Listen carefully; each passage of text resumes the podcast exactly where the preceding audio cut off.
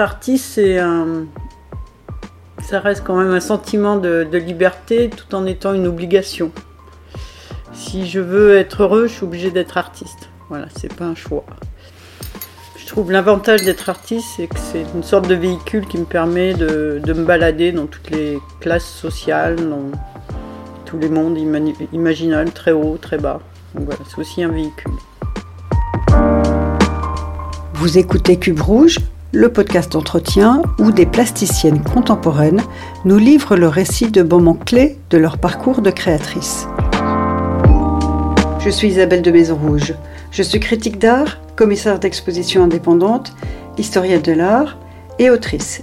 En tant que femme, je m'intéresse aussi à la position des femmes artistes dans l'histoire de l'art et aux questions qu'on ne leur pose pas assez.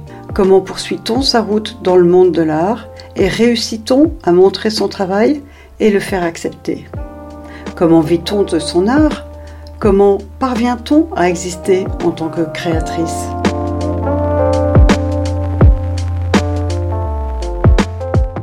La plasticienne avec qui je discute s'appelle Corinne Bornier. Dans l'élaboration de son langage plastique, elle refuse de s'enfermer dans une forme reconnaissable et déploie, au fil du temps, une œuvre qui se construit dans sa singularité. Sa liberté d'artiste est précisément ce qui lui tient à cœur. L'idée prime, vient ensuite le faire et le savoir-faire. Contestant les contraintes, autant techniques qu'esthétiques, elle trouve le médium le plus approprié pour laisser ses obsessions et thématiques se déployer. Post-it, résine, os de poulet, papillon, objets de récupération, cire, fusain, peinture, sculpture, dessin, photographie, vidéo, peu importe la matière, peu importe la manière, elle donne à voir la vie sous un angle décalé. Corinne Bornier utilise donc des os de volaille très petits et prompts à se casser ou se réduire en poussière, ou bien elle fait couler la cire de cierge qu'elle récolte dans les églises qui se sont consumées en portant des prières intenses et intimes d'inconnus. Elle redonne une nouvelle forme et un tout autre usage à des matériaux insolites. Elle accumule les assiettes et les insectes pour un dernier souper. Elle fait des bulles de toile de jouy.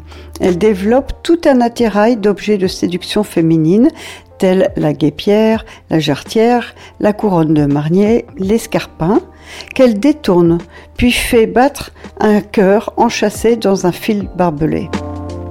Corinne Bornier porte un regard amusé et iconoclaste sur les règles sociales et mondaines, fait fi des conventions et voler en éclats les tabous.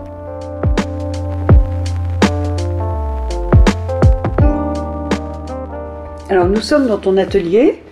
J'aimerais bien que tu nous parles de la façon dont tu travailles. Quel est ton processus euh, créatif?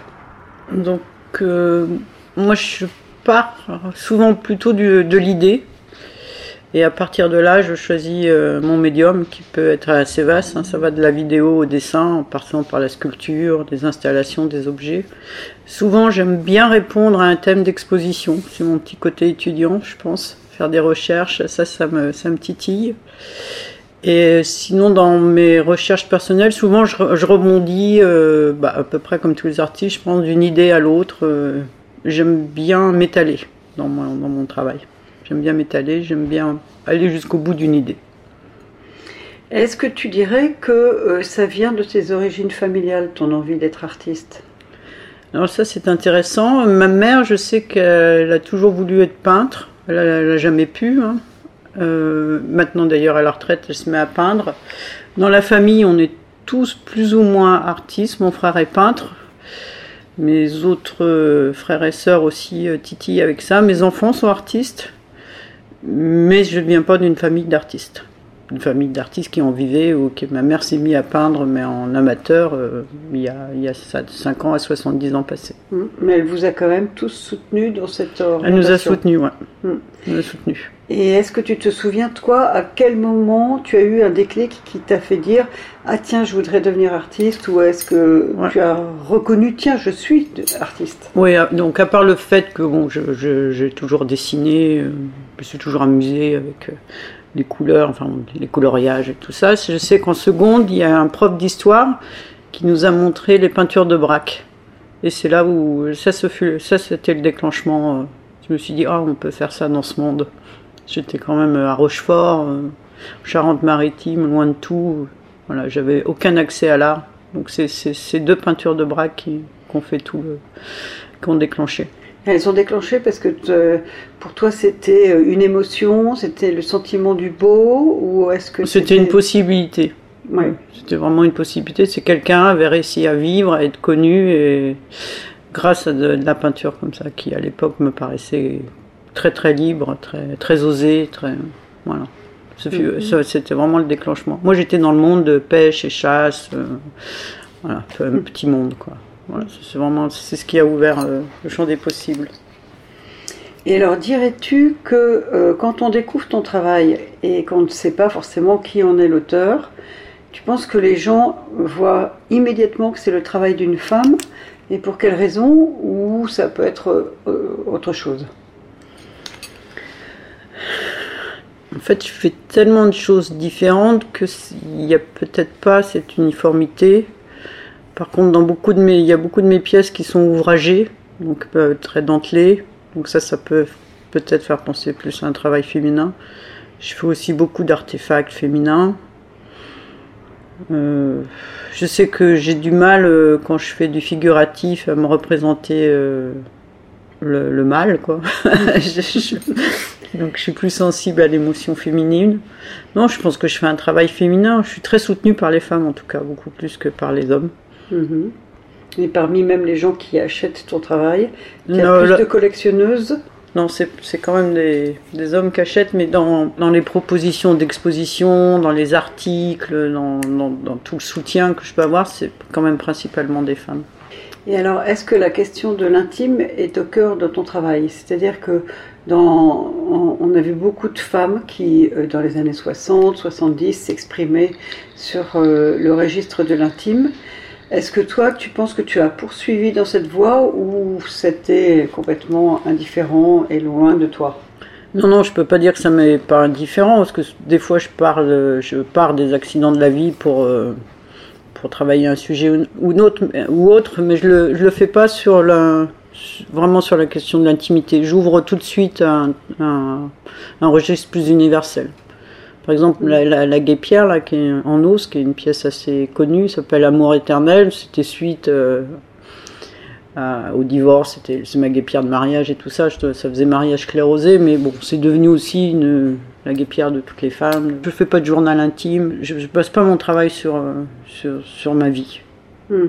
Ou sur, par contre, ça peut être sur des événements euh, nationaux, les, le World Trade Center. Là, ça, c'était, j'habitais aux États-Unis à cette époque-là. Oui, là, là j'en, j'en ai parlé, mais pas pas forcément de façon intime. Hmm. Oui, c'est-à-dire que quand on regarde ton travail, il y a certaines pièces qui parlent de toi précisément, mais on n'est pas obligé de le savoir et ça n'entre pas dans la compréhension de l'œuvre. Non. Hmm. Non, j'ai une certaine pudeur quand même. J'essaye d'être pudique. Euh, mais pour revenir sur un élément qui t'est personnel, tu as quand même des enfants. Est-ce que tu penses que ça t'a freiné dans ta carrière d'artiste? Est-ce qu'il y a eu des, injonctions qui sont venues de l'extérieur euh, pour te, dire bah, arrête de travailler, occupe-toi de tes enfants. Non, j'ai pas eu d'injonction euh, ni familiale, ni.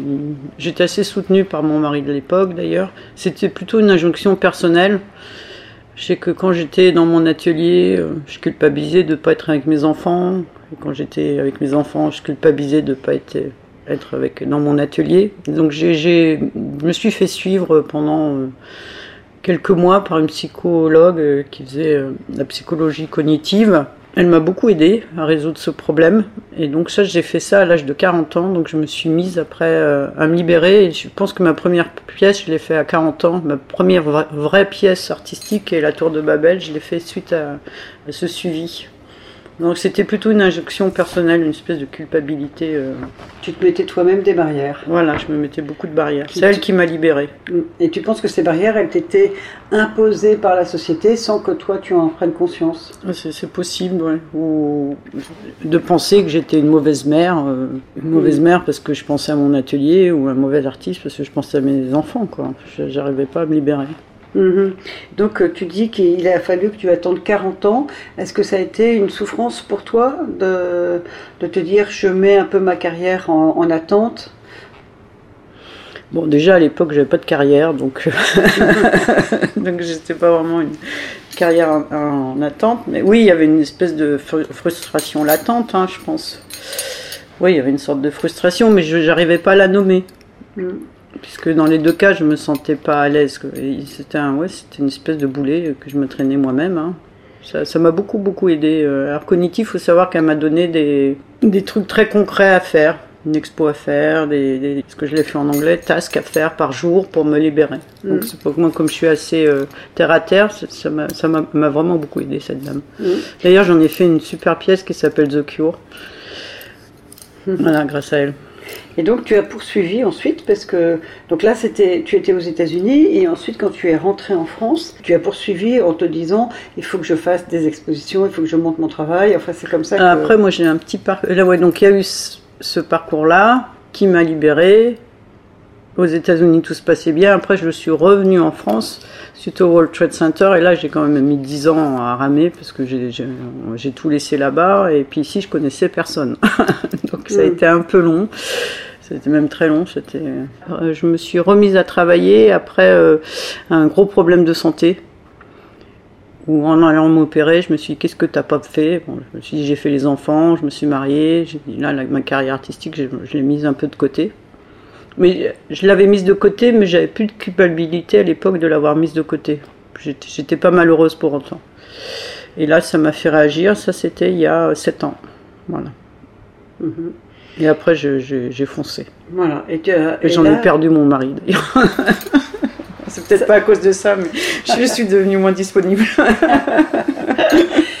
Et tu dirais que dans cette partie-là de ton, ton travail d'artiste, est-ce que tu t'es senti aidée, épaulée, ou est-ce que tu t'es senti ah très seule? Non, non, je me suis. Euh, le jour où j'ai commencé à prendre la décision ferme d'essayer tout ce que je pouvais pour, euh, pour euh, être artiste, quoi, être artiste à plein temps, non, j'étais peut-être les, deux premières années étaient un peu difficiles parce que je connaissais vraiment personne. Hein. J'ai perdu 12 kilos, j'ai mis des, des, talons, je suis allée au vernissage à la rencontre euh, de quelqu'un. Au début, j'ai beaucoup ramé, mais après, quand ça s'est enclenché, oui, j'étais très très soutenue, principalement d'ailleurs par des commissaires femmes ou des, des journalistes femmes. Je suis très soutenue par tout un ou les galeristes femmes parce que j'ai travaillé, avec la galerie Valérie Delaunay et aussi euh, la collectionneuse Claire Durand-Ruel qui m'ont beaucoup aidé à un moment charnière.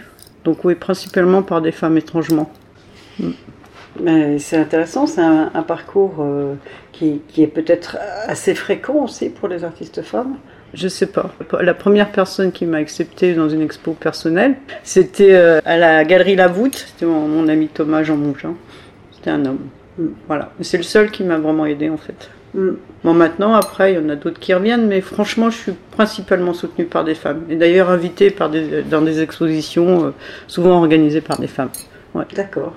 Et donc à ce moment-là, peut-être qu'on pourrait revenir sur les thématiques qui t'animent, parce que ça peut peut-être expliquer aussi la raison pour laquelle ce sont les femmes qui te soutiennent plus. Ouais, je, je sais pas, je suis pas franchement féministe en plus. Enfin, je le suis, hein, tout comme une bonne euh, femme, mais c'est pas, pas mon cheval de bataille. Euh, bah, je sais pas, là, je travaille sur le dernier souper, donc euh, sans doute qu'il y, a une histoire de quotidien dedans mm. qui doit, doit, les toucher. En fait, je sais pas trop pourquoi. Peut-être, ben, je pense que c'est plus, euh, plus par rapport à mon caractère. je me sens sans doute plus à l'aise euh, avec les femmes. Et parce que tu, tu, fais beaucoup de sculptures avec un médium qui est très très original, qui sont les, les os. Ah oui, alors le médium en lui-même n'est pas si original que ça. beaucoup d'artistes euh, le, le, pratiquent, mais moi par contre, j'utilise vraiment tous les petits os. Et ça, c'est un peu plus, plus rare. Donc c'est pour ça que je ne suis pas copiée encore. C'est, non seulement c'est rare, mais c'est minutieux. c'est minutieux et très long à faire. Donc, euh, donc voilà, oui, ça c'est, le fait de, de, tricoter avec, de, de, faire de la dentelle mm. avec, un peu plus mm. compliqué. Je, nettoie vraiment tous les petits os et de la caille. J'ai quelques os d'autruche. Donc je, quelques os d'autruche, c'est un peu gros. Mm-hmm. Voilà. Donc je, oui, et avec ça, je fais euh, des, des artefacts, des guépières, des.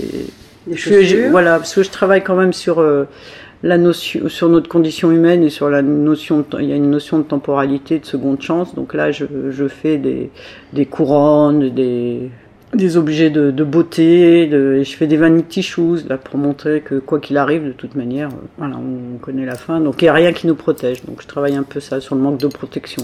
Quand tu as fait tes études, ensuite tu t'es mis à, à découvrir toute l'histoire de l'art et, et- parce que dans ton travail tu dialogues aussi pas mal avec des œuvres. Ah oui, oui, ça j'aime ouais, bien ça, faire des petits, des petits clins d'œil, des références. J'aime bien, j'aime bien assez les références populaires. J'essaie d'être assez simple en fait comme euh, Mhm. première approche. J'adore l'art conceptuel. Et Je sais que j'aime bien avoir une, une approche assez frontale, une approche Mhm. visuelle frontale. Après, on peut s'y perdre, on peut, on peut piocher. Donc oui, c'est vrai. Je prends, euh, je prends beaucoup les icônes un peu populaires ou les références artistiques. Parce que la thématique de la vanité, par exemple, revient assez souvent dans. Ah, bah, comme je travaille sur la condition humaine. Ben voilà. c'est- Voilà. que la fin est certaine. Donc oui, ça, ça revient euh, souvent. ouais. Je, Mm. je flirte avec ça beaucoup. Ouais.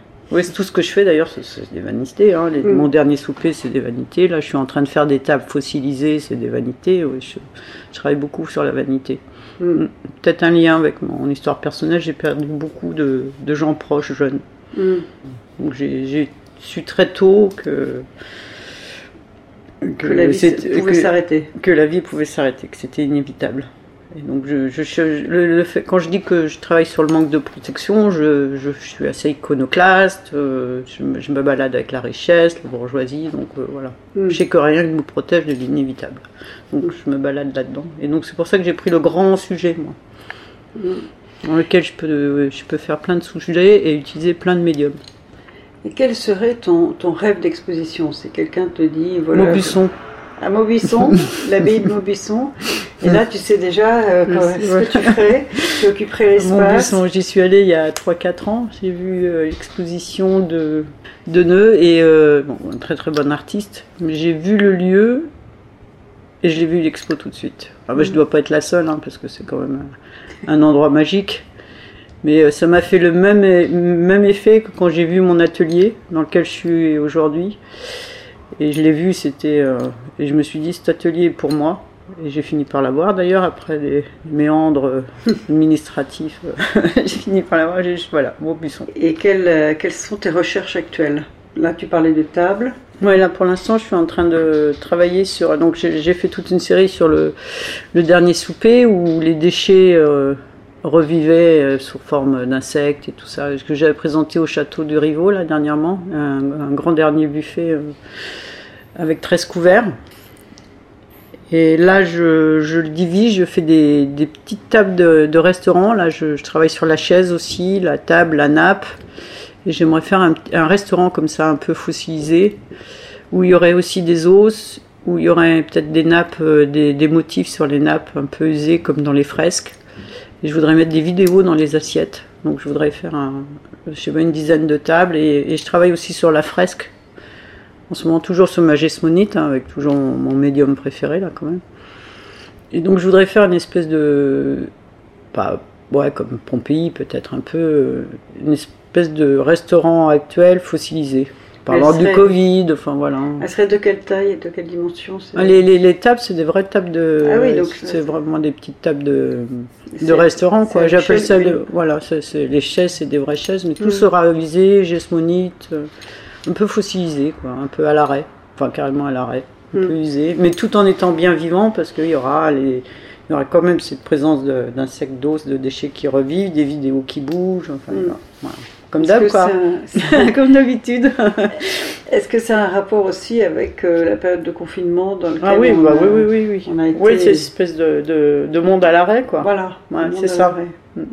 Et pour finir euh, notre entretien, il y a certainement une œuvre qui t'a marqué à un moment donné et, euh, qui, a déclenché. Bon, tu as parlé tout à l'heure de Georges Braque, mais il y a aussi peut-être d'autres œuvres qui ont jalonné ta, réflexion et qui t'ont marqué particulièrement. Euh, Oui, donc il y en a, y en a quand même plusieurs. hein. Moi, par exemple, j'aime beaucoup le culot de Paul McCarthy. Je sais pas si j'aime ces pièces, mais j'aimerais avoir son culot. Ça, je l'ai pas. Je pense qu'on se censure trop. Et il y a une pièce qui me, bouleverse à chaque fois que je la, vois. Enfin, je l'ai vue deux fois. C'est celle de Robert Gobert, euh, la Madonna. Cette grande Madone euh, percée d'un tuyau. C'est c'est sur une bouche d'égout. Qui soit un peu iconoclaste. Je, trouve cette pièce euh, absolument fantastique. Merci beaucoup.